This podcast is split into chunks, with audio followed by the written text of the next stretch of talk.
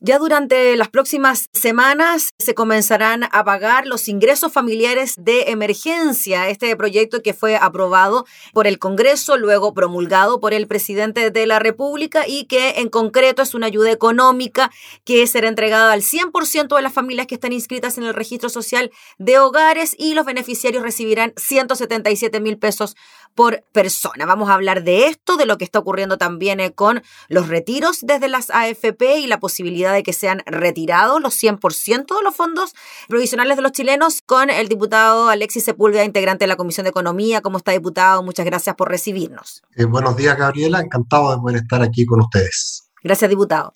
Primero partamos por el IFE, diputado, ¿qué le pareció la tramitación que hubo en el Congreso frente a este tema, la propuesta por parte del Ejecutivo y que de alguna manera u otra esto de los mínimos comunes finalmente sirviera para llegar a una especie de acuerdo, ¿no? En cuanto a las cifras y en cuanto también a la extensión de los beneficios. Bueno, mira, yo creo que fue un gran avance, hay que reconocerlo porque eh, yo creo que hubo finalmente el convencimiento del gobierno que no podía seguir en esta lógica de, de cada dos, tres meses estar discutiendo sobre programas que no llegaban a la gente, a todos los que lo necesitaban, de la falta de oportunidad y, y por cierto, lo, la limitación de los recursos que se ponían a disposición de las personas y de las familias. Y eso hacía, ¿cierto? No es, claro, de repente nosotros desde la oposición parecíamos como pucha, los gallos no, no quedaban contentos con nada, pero la verdad es que entendíamos de que si la gente no tenía una solución adecuada, iba a seguir saliendo a la calle, iba a seguir buscando alternativas de generar ingresos en la vía pública, a través del comercio informal, a través de actividades de servicio, etcétera, eh, y obviamente no, no íbamos a poder eh, controlar esta pandemia. O sea, era fundamental poder limitar la movilidad al máximo y eso no solamente se hace porque uno establece medidas de restricción como la cuarentena, ya lo hemos visto. La gente si no tiene que comer, si tiene que generar ingresos diarios, o si su ingreso mensual se hace del trabajo en, la vía pública, se hace del trabajo cotidiano, era imposible que la gente se quedara en sus casas y por lo tanto ahí teníamos una rueda que nos golpeaba en la pandemia, que nos seguía afectando en la economía, que paralizaba la actividad económica en general cuando lo que faltaba era una solución como esta, que lo dijimos, faltó, no es lo que planteamos como, como oposición, lo dijo la senadora Yana Proboste, que lideró la negociación de parte de la oposición para mejorar, para lograr primero una ayuda universal. Eso era, yo diría que es prácticamente universal, ese era el primer objetivo, yo creo que se alcanzó. Y por cierto, en los montos que planteamos al gobierno no, no fueron del todo acogidos, pero hay un, un avance sustancial, son montos importantes. Creo que la cantidad de beneficiarios va, a aumentar, los pensionados van a poder ser incorporados, o sea, eh, hay un sinnúmero de personas que estaban quedando afuera que hoy día van a poder recibir ayuda. Diputado Sepúlveda, y en relación a lo que se plantea de estar con las ayudas por sobre el límite de la pobreza, ¿qué le parece que eso finalmente sí se haya conseguido con este ingreso familiar de emergencia, pero que todavía no se consiga con el eh, ingreso mínimo mensual o con el salario mínimo mensual? Bueno, hay una, una contradicción que vamos a tener que resolver, porque efectivamente si establecemos un requisito como condicionante para poder enfrentar esta pandemia, lo lógico es que ese mismo requisito debería primar para la fijación del ingreso mínimo, ¿no? Yo diría que ahí entramos en una contradicción vital, pero, pero evidentemente es un trabajo que queda por hacer. Eh, yo siento de que se podría haber generado un, un aporte adicional, nosotros lo planteamos, estamos sobre la línea de la pobreza, el punto es, claro, porque si nos escuchaban hace un año atrás, evidentemente una solución como esta hace un año atrás la verdad que todos hubiéramos dicho es lo que se necesitaba. Llegamos prácticamente un año y medio tarde para, decirlo con una solución realmente contundente, clara, nítida. El punto es que los requerimientos y, la canasta que conforma los elementos, los, elementos básicos de, que establece la línea de la pobreza ha cambiado también.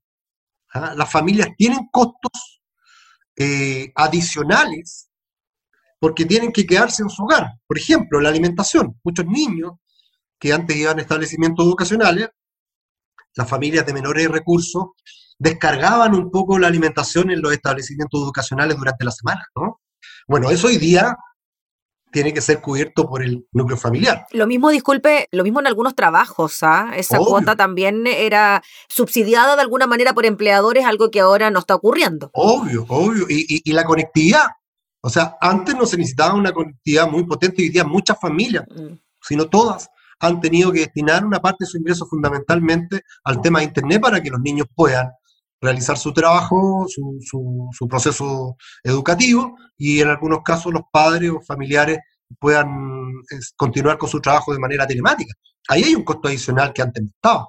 Muchos costos vinculados a la entretención en la casa, porque como ya pasas todo el tiempo en la casa, aumentan eh, obviamente los costos de esos servicios. Sí, disminuye en transporte, disminuye en otros aspectos, pero evidentemente hay un cambio de requerimiento ya la canasta con la cual tú calculabas no, es la misma, ¿no es cierto?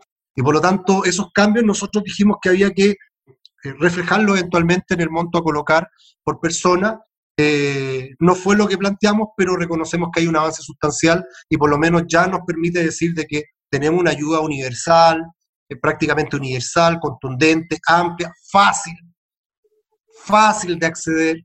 Porque claro, tú puedes decir, yo voy a ayudar a todos, pero colocas tantas barreras de entrada que finalmente la, gente no tiene la capacidad para poder reunir todos los certificados, los documentos que eventualmente le piden. Así que yo creo que un avance se va a sentir y ya en las próximas semanas se va a entregar y yo creo que la gente ya lo está eh, sintiendo como una ayuda concreta, real, eh, como corresponde a un gobierno. Sí, el pago se podría realizar a partir del martes 29 de este mes y claro, el proceso de postulación se encuentra disponible a partir del 5 y hasta el 15 de junio, solo como dato adicional. Diputado, ¿qué le pareció esta indicación que presentó la UDI en su momento para extender el beneficio hasta el mes de diciembre? Porque hay que considerar que el beneficio se extiende hasta septiembre, pero en septiembre se paga el 50%. El argumento que ellos daban era que lo más probable es que en el mes de septiembre nuevamente se tuviese que discutir una ayuda para las familias porque que la pandemia no se va a terminar de aquí al mes de la patria. Eh, yo pienso que sí.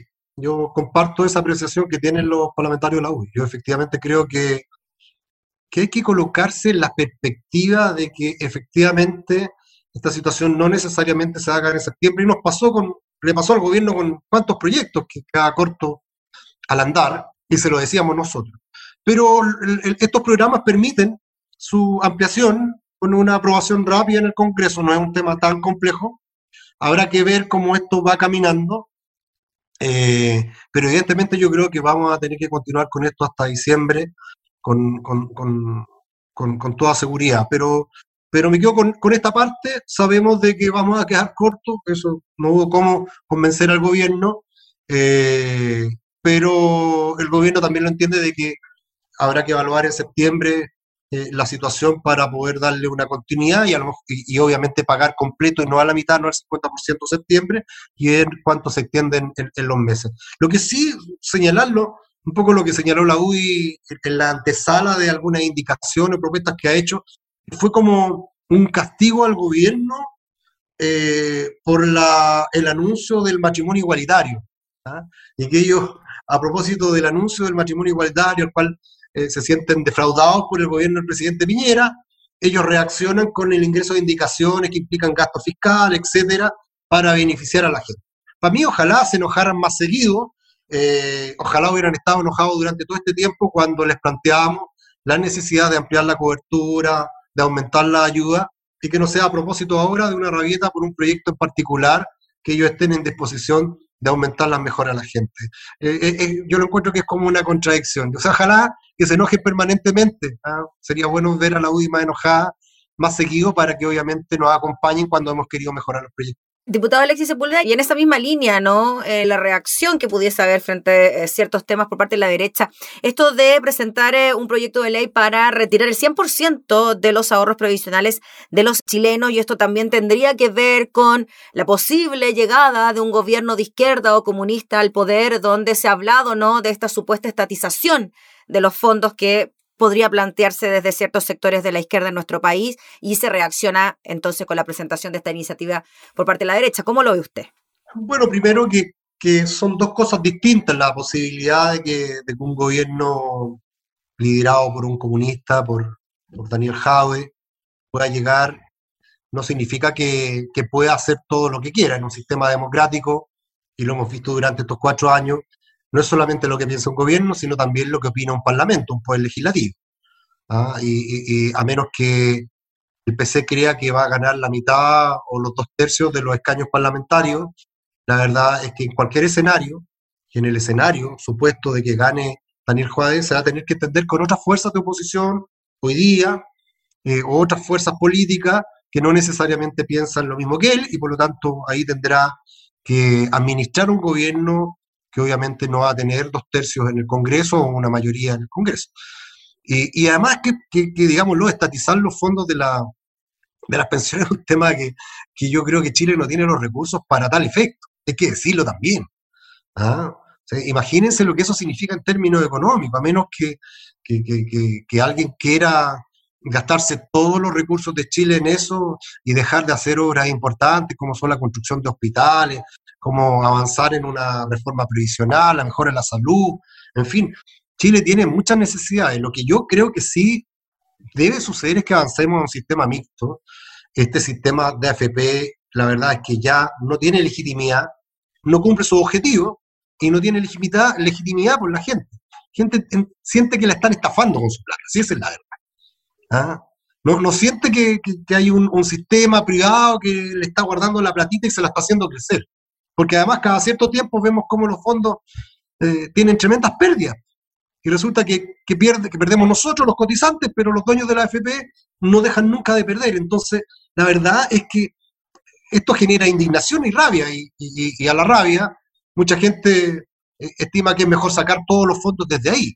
Yo creo que yo creo en un sistema mixto, Gabriela, donde pueda seguir este sistema FP para quienes se quieran mantener, porque yo cuando critico a la dictadura de Pinochet, que prácticamente obligó a todos los trabajadores de Chile a cambiarse al sistema de FP, salir del sistema previsional público, del, ISP y cambiarse al sistema de FP, yo creo que de la misma manera seríamos igual de dictadores si alguien obliga a todos a salirse de la FP y a, irse a un sistema público. Yo creo que hay que respetar la, libertad individual. Y habrá aquellos que quieran seguir en un sistema de FP, bienvenido ellos, pero sí lo que va a tener que haber, y yo creo que la Constitución lo va a reflejar, una oferta previsional desde parte del sector público, no quiero hablar de una FP pública porque no es el nombre, una caja previsional pública que permita mejorar las pensiones con el aporte de los cotizantes, con el aporte solidario de quienes más cotizan y, por cierto, con el aporte del Estado. Eh, generar un sistema previsional, obviamente, que dé cuenta de esas necesidades. Y a lo mejor ahí también meter a las Fuerzas Armadas y Carabineros, que, que la verdad que son los únicos que tienen un sistema de reparto en Chile. ¿Ah? Diputado, entonces usted no está de acuerdo con el retiro del 100% de los fondos, con este proyecto de ley. Mira, yo creo que de repente la, la, proximidad de las elecciones parlamentarias en noviembre hace que, mira, yo creo que desde afuera lo ven como el esfuerzo por algunos parlamentarios de quién pone más. Ah, de quién pone más. Y, yo siento que eso no es responsable. Yo he apoyado los tres retiros y, soy patrocinante del proyecto del cuarto retiro. En la medida en que eso se requiera, entiendo que se deberá tramitar. Pero ya hay quienes dicen retiremos todo, puede ser. Yo, yo más bien, eh, antes de poder avanzar en esa, en esa opción, Gabriela, yo crearía un sistema previsional público que fuera una alternativa a la gente para que decirle retire toda su plata y tiene la alternativa de trasladarla acá, a este sistema público que va a actuar con solidaridad, que va a tener cierto estándar de administración, que va a permitir obviamente rentabilizar esos ahorros. Pero sacar la plata, toda la plata, aunque es una decisión personal, porque yo lo he defendido todo, durante todo este tiempo, los lo retiro del 10%, no podría cambiar ahora. Entiendo que es una decisión personal, pero creo que puede ser un, tema complejo que va a generar un impacto muy potente en el futuro si tú no planteas una alternativa. Yo creo que hay que esperar, crear un sistema público previsional y generar esa opción y competirle a la AFP, pues demostrarle a la AFP que efectivamente el sector público puede entregar mejores pensiones sin cobrar tan altas comisiones que, que pueden a lo mejor un sistema público permitir invertir esos dineros en la autopista, en las, en las empresas concesionadas, de tal manera de que nuestros ahorros vayan mejorando eh, con, negocios que tengan una mayor rentabilidad. Imagínate, Gabriela, que, tú sepas que con tu ahorro eh, eh, la, institución en la cual tú colocaste esa plata pudo ir y, hacerse concesionaria en una autopista y tú cuando pasas, pagas el peaje, estás mejorando tu ahorro. Yo lo encontraría algo muy interesante, pero yo siento de que vamos paso a paso, está este IFE, veamos el impacto que causa en la ayuda a la familia, está el cuarto retiro, un 10% que puede ser una alternativa, yo soy patrocinante del proyecto, pero eh, yo creo que de repente caer en los excesos la gente como que también lo percibe y yo creo que hay que ser muy responsable. Muy bien, pues diputado Alexis Sepúlveda, le agradecemos enormemente por el contacto para hablar de estos temas y estaremos súper atentos a lo que puede ocurrir con todo esto, ¿no? cómo eh, beneficia el IFE a las personas y si existe o no la posibilidad de un cuarto retiro. Que esté muy bien, diputado. Gracias por su tiempo. No, muchas gracias, Gabriela. Encantado. Gracias. Era el diputado Alexis Sepúlveda hablando entonces sobre el IFE ampliado y universal.